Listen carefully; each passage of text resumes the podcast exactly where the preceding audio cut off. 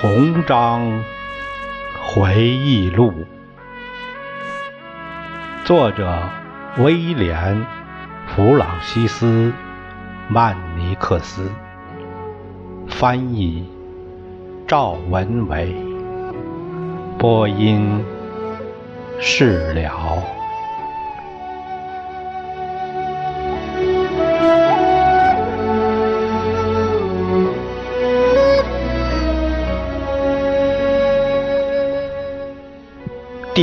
章：伟大的文学抱负。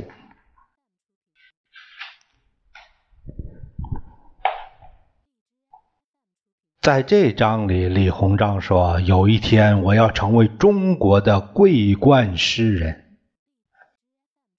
早在一八四六年，李鸿章就写下了如此意味深长的话。可见，学生时代的他与中国古代许多著名的文人一样，有着相同的志向。当时，这位聪慧的年轻人正在刻苦读书，准备参加一年的会试。结果，李鸿章在四千名考生中脱颖而出，考中二甲。第十三名进士，我们可以这样设想：撇开西方对中国教育模式的偏见不谈，在他的国家和他所处的时代，天资聪颖的李鸿章，在受过中式教育的年轻人里，绝对是出类拔萃。这番话表明李鸿章志存高远。而他的勤奋和努力，又在很大程度上帮他去实现自己的抱负。那些关心李鸿章前程以及给他高度认可的人，都是这样认为的。李鸿章时常是随意仓促地写下只言片语。同时，他的语言风格和措辞又表露了他的勤勉与苦心。这一切在告诉人们一个最重要的事实，那就是从学生时代开始，一直到李鸿章去世那一天，他最珍视的就是文学事业。他盼望自己成为诗人、散文家和历史学家。盼望自己的文章能被后人传颂。有一天，我要成为中国的桂冠诗人。一八四六年，李鸿章这样写道：“我本人也是一个文字工作者。”五十年后，他对纽约的一个记者如是说。一八四六年一月，今天考完会试。我知道自己中了进士，而且名次很靠前。当时我下笔如有神助，四书五经也能倒背如流。我相信，就算是重视礼乐、擅长学习之道。这周文王做我的考官，我的文章也会令他满意。从周朝开始，一些艺术门类不断发展繁荣。他教导我们，告诉我们六艺对人生以及幸福生活的重要性。可是他没有谈论过经典古籍，因为经典古籍在当时。没有现在这么重要。六艺就是礼、乐、射、御、书、数。周文王把乐，也就是音乐，放在第二位，这一点我有欠缺。如今人们是不会在大街上演奏。在集市上唱歌的，射是射箭，我也不在行。不过稍微练习一下就能上手。据祖辈们说，我们家族有一个伟大的先人，他曾经是个著名首领。他因剑术高超而闻名遐迩，全亚洲的第一张弓就是他制作的。他从不知名的树里头取出木头，然后把它放进小母猪的泪液里浸泡好几个星期。就是用这种方法，他制作出了当时最结实、最精准的弓。现在我就可以练习射箭，并成为一名出色的弓箭手。但是我不想成为士兵。如今的年轻人仅靠打猎是无法生存的。玉就是驾车的技术。也一样，我很少用到马，我也不打算骑着骆驼走南闯北。况且，骑骆驼也不是鱼。但是我知道，我可以用其他方面的才艺取悦周文王，就像我通过自己的努力让这位年轻学子在此列出了。二百七十人组成的名单哎，让这些人满意一样。我熟读经典，擅长书法，我写的字整洁风雅，翰林们几乎都是这么说的。我还通晓算术，掌握天文地理，我对自己很有信心，也不乏得意。天文地理懂得越多越好，还有诗词歌赋。如果不懂得天文地理、民情风俗，怎么能成为伟大的诗人呢？只要是进士就可以写出经典的文学作品，这种说法不对。他必须熟读四书五经，并对文学创作有极大的热情。热情的背后是渴望和坚持，只有这样才能名扬天下。这些条件我都有。我二十四岁，父亲四十六岁。我们之间相差二十二岁，在二十二年的时间跨度里，如果我在夜晚不遇到什么意外，或者没有遇到坏人的袭击，如果巡抚或者总督大人给我安排一个不低的职位，在我和某些人看来，我还有很大的上升空间。可能有人会讥笑我，同窗们会朝我扔石头。老师和朋友们，特别是又是一个很长的名单他们可能认为这不可能，但是有一天我要成为中国的桂冠诗人。一八四六年一月二十七日，今天我又读了一遍《列女传》，这已经是第九遍了。我的书单上列的书不是很多，但是我会充分的加以利用。每次诵读的时候，我都会在书上做标记，注明阅读的起止时间。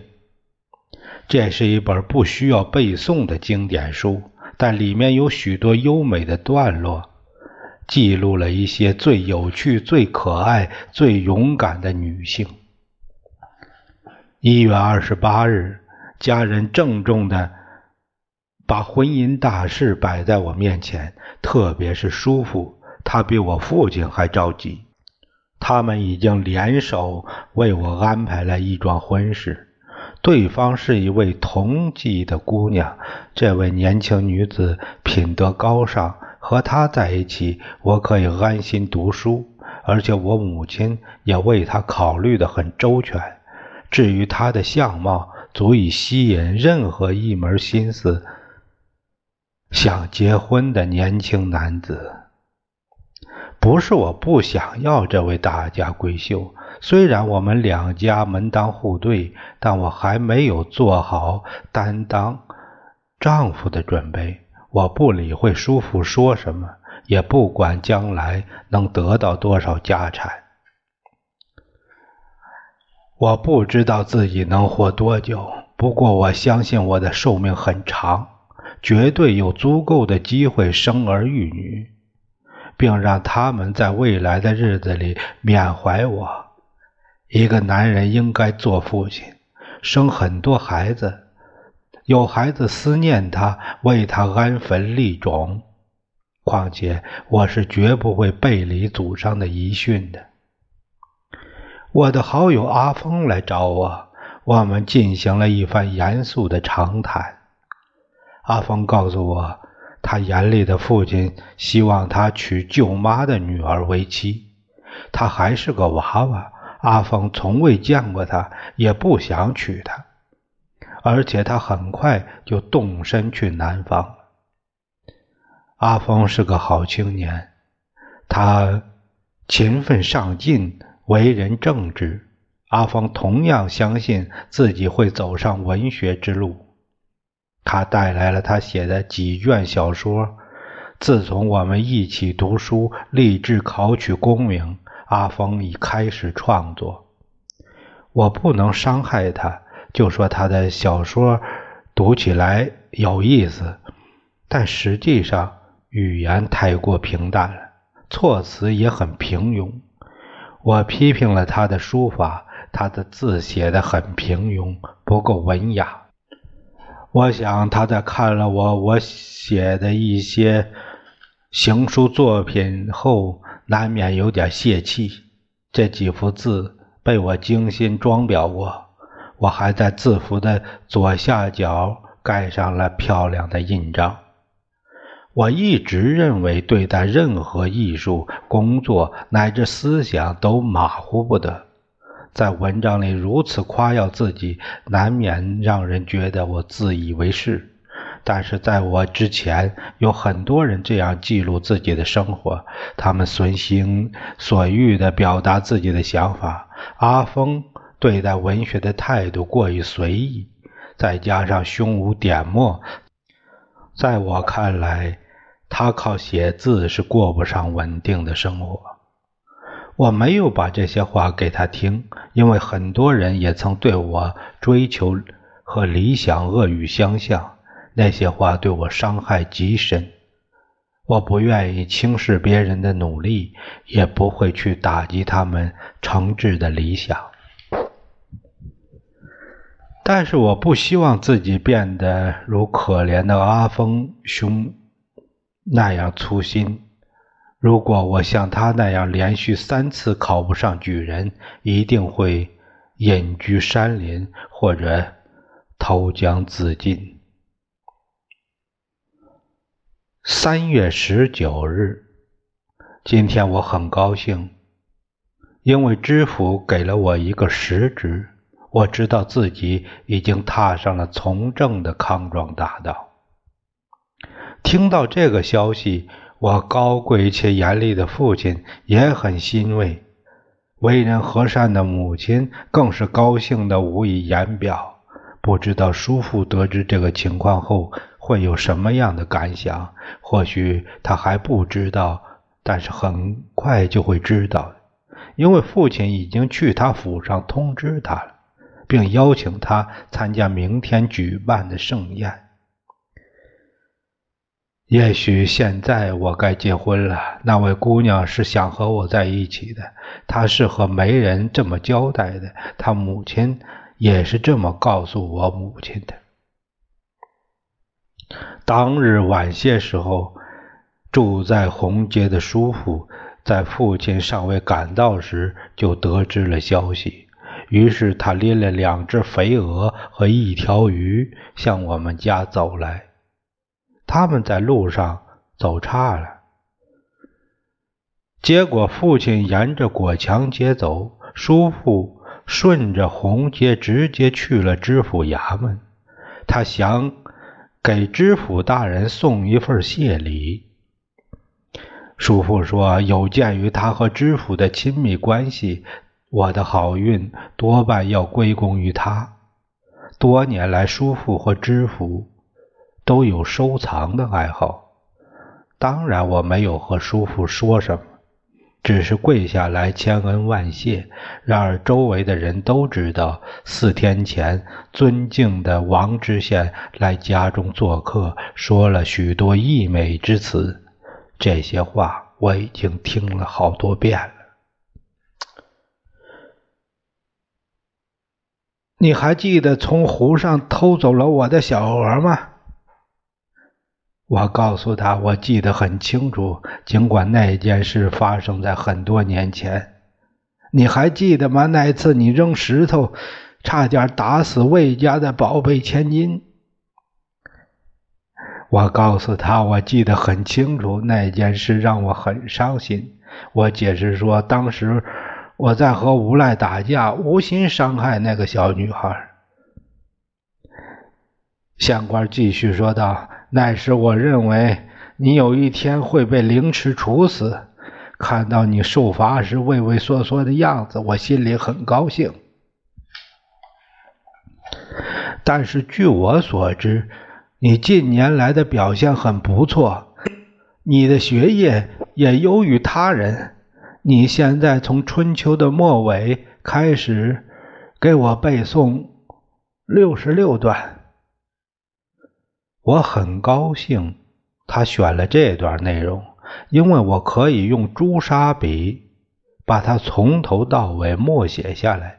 于是我开始背诵，还没等我背完，他就抬起手来。叫我停下。接着他说他已经考虑了一段时间，想给我在县衙里安排一份差事。不过他早就知道我父亲想让我 跟着他做事。我衷心的感谢他，因为他原谅了我的过失。尽管扔石头并没怎么败坏我的名声，而且。他在知府面前替我说了情，离开的时候我就飘飘欲仙了。我知道县老爷是个坦率正直的人，他总是说实话，肯定过不了多久，知府就会派人来请我。家里人也是皆大欢喜。自从回到家中，我兴奋的合不上眼。我担心我的样子看起来像个刚吸过鸦片的人，但是明天就会好起来的，因为我们将大摆宴席，我还会给客人们朗读我写的诗。我命人转告阿峰，叫他明天也来。不过每次他来见我，母亲都会斥责我，他可能觉得自己不受欢迎。除非他拎一袋子米来，但是对于这个穷小子来说，这是不可能的事，因为他家里如果一个冬天能吃上两次肉，其余的时间吃玉米和蔬菜，他们就认为自己很幸运了。酷爱文学的李鸿章是否著文记述了那次盛宴？我们不得而知，但是他有一个曾侄住在南京，那个人的手上持有六百多份原稿，我们从中节选了一篇，并如实翻译过来，把它呈现给大家。这是一首长诗，诗中描述的事情，我们接下来就会读到。事实上。毫无疑问，这首诗的主题和叙述正与我们谈论的那个场合有关。这首诗的篇幅过长，不适合复现于此，尤其是诗的后半部分涉及他对国家的看法以及古代中国作家所处的年代，把它逐字翻译成英文会有很大困难。无论如何，重现于此的很多诗属于五律。啊，这首诗呢是是翻译成英文的。结果呢，如果这样来回翻译的话，本来说原来的汉文，我们最好看到原版才好。但是不知道会不会有了。但是像这个英文，如果再翻译成汉文，那就更……哎呀，要说这个翻译啊，它有它的局限性。嗯，啊，这个英文呢，我就不再读了。下一章我们呃就是读第二第二章，第二章是对基督教认识的变化。